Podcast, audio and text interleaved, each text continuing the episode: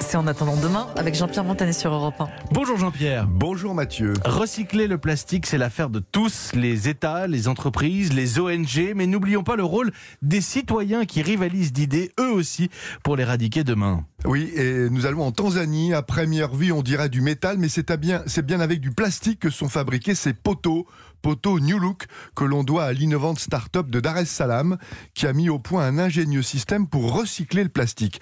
Pratique quasi inexistante en Tanzanie, pays pauvre d'Afrique de l'Est.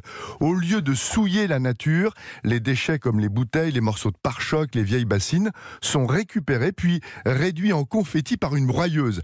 Après quoi une autre machine, une extrudeuse, les chauffe à 120 degrés et les transforme en liquide, sans produits chimiques. C'est une prouesse. La technologie employée utilise un produit naturel, la cire d'abeille.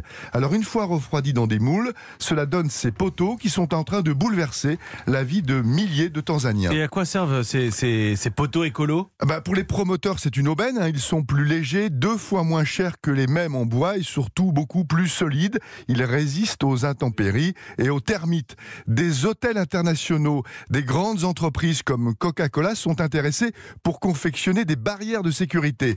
Le gouvernement a été démarché pour remplacer demain ces panneaux de signalisation. Les agriculteurs s'en servent également pour bâtir des clôtures. La start-up cherche des fonds pour accroître sa capacité de production. Avec le même principe, elle compte aussi produire demain des tuiles et des briques.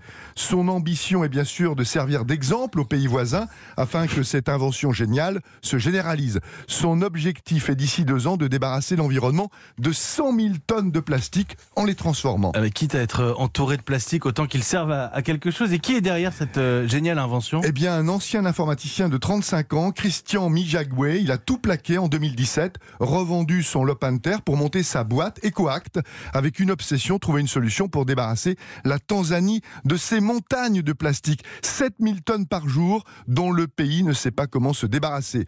Le jeune patron a donc engagé des ramasseurs de rue, issus des bidonvilles, qui rapportent chaque soir à l'usine le résultat de leur trac payé sur le champ. Il compte aussi sur la collaboration de familles pauvres qui lui confient les poubelles en échange d'une assurance santé. Parallèlement, le boom de la construction dans le est à l'origine d'une autre catastrophe écologique, la déforestation. Son poteau synthétique est donc une bénédiction. En donnant une seconde vie au plastique, il sauve aussi les arbres. Merci Jean-Pierre Montanet. En attendant demain, c'est tous les matins et c'est sur Europe 1, 8h40.